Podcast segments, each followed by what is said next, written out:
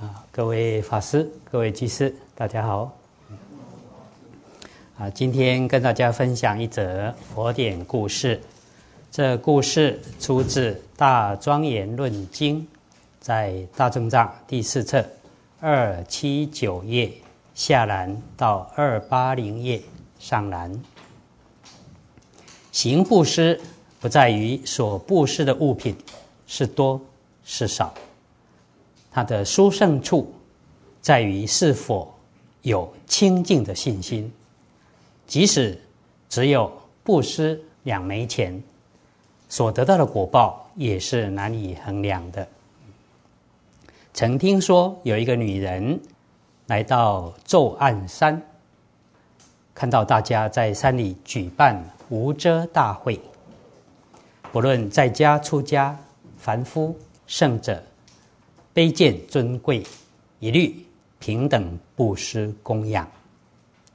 那时，这个女人在会场中乞食，亲眼见到生众，心中升起了无比的欢喜，忍不住赞叹说：“善哉，圣僧！就如大海是众多宝藏聚集之处，大家。”都想要供养僧宝，可是我竟然一贫如洗，没有任何财物可以供养。说完之后，又摸遍了自己全身上下，实在是什么都没有。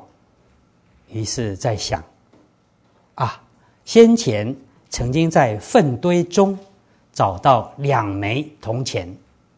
于是他就拿着这仅有的两枚铜钱供养僧众。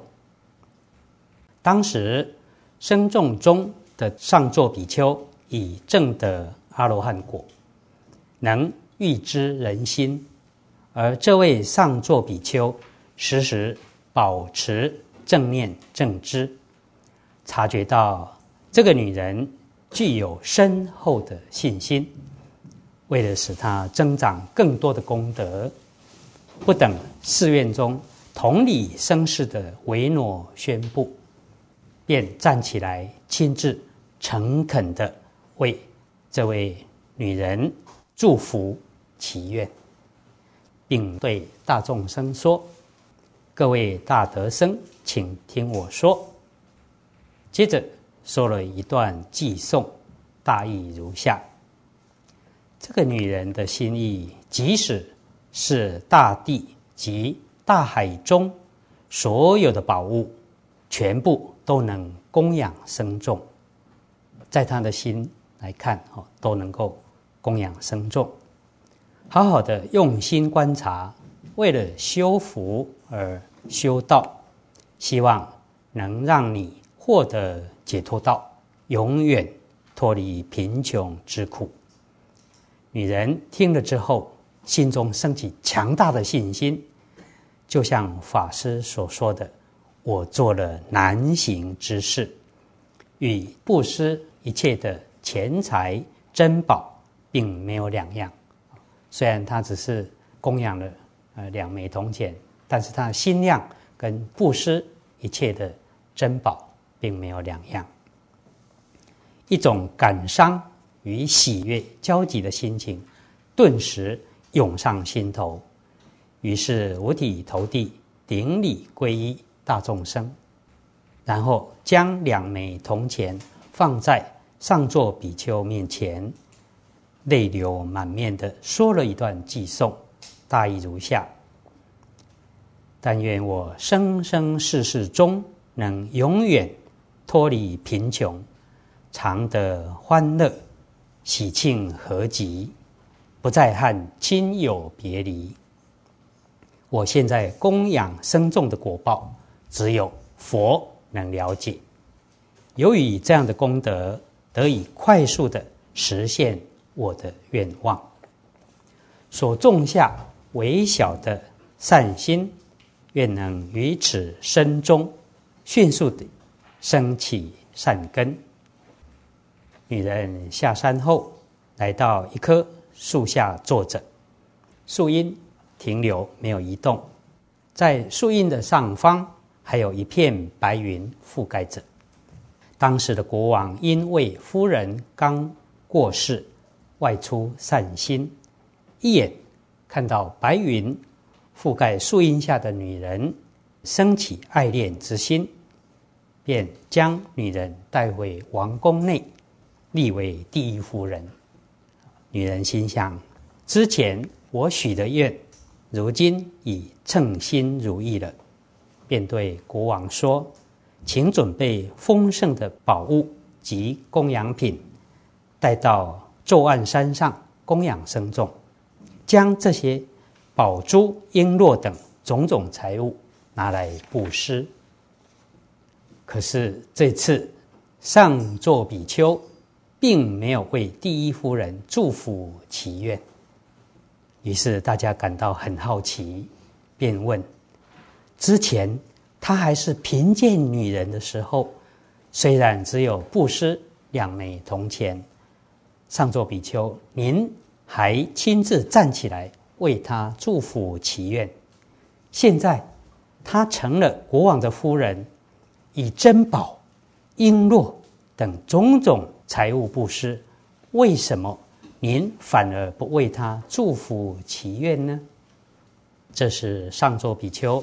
对大众生说：“先前我为他祝福祈愿时，并不是为了他所供养的财物，而是担心这位女人心念杂乱，所以为他祝福祈愿。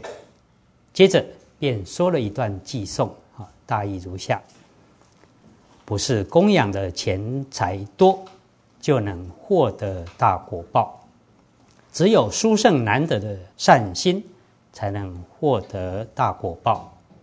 这位女人之前布施时，将所有的一切全部舍出，用来布施。这份心意的功德，只有佛的智慧才能了解，不是我所能知道的。如今虽然他所供养的财宝很多，却不如当时发心的。十六分之一。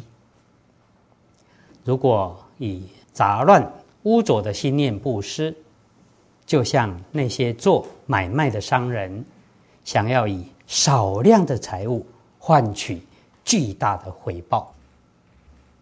布施的财物虽然少，但若布施的心意殊胜广大，未来所获得的果报也是无量的。就像阿育王以清净心拿小堆的土供养佛，也像社会城里的穷女人以饭浆，啊，饭浆其实就是洗米的水啊，啊，洗米水，以饭浆供养家舍尊者一样，所供养的都不是很贵重的物品。不过，阿育王。前生布施小小的土堆，而之后却得到统御大地的果报。穷女人布施饭浆，得到投生天界的大果报。即使布施的物品很少，但是心意清净广大，得到的果报也是非常大的。就好像一件洁白干净的。衣服以一滴油滴在上面，污垢油腻会逐渐扩散增长。又像是油滴到水中，油滴虽然微小，却能遍布在池水上。所以应当知道，心念殊胜，果报才会广大。啊，这个经中有提到阿育王的前生啊，那时候他还是个小孩子。有一天遇到佛与阿难啊，外出托钵啊，这小孩子他很恭敬的拿一些土堆要放在钵里面啊。阿难尊者说：“哎，你怎么拿土堆放在钵里面？这个钵是要来盛饭吃的啊！”啊，嗯，佛知道这小孩子发心很清净，说：“哎，给他布施啊。”就是因为啊，阿育王的前生啊，有清净的布施，而之后他统一了印度，就是经所说的，虽然布施小土堆，但是得到统御大地的果报啊！啊，这个穷女人真的是非常穷啊！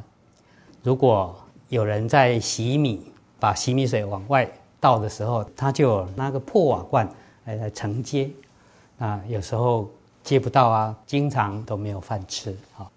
但是迦摄尊者说没有关系，这洗米水也好啊，他很恭敬的布施，而后来啊得到升天的果报啊啊，这个故事的含义主要是说啊，并不是在财物的多少，而是在心的清净啊与广大啊，我们大家一起共勉。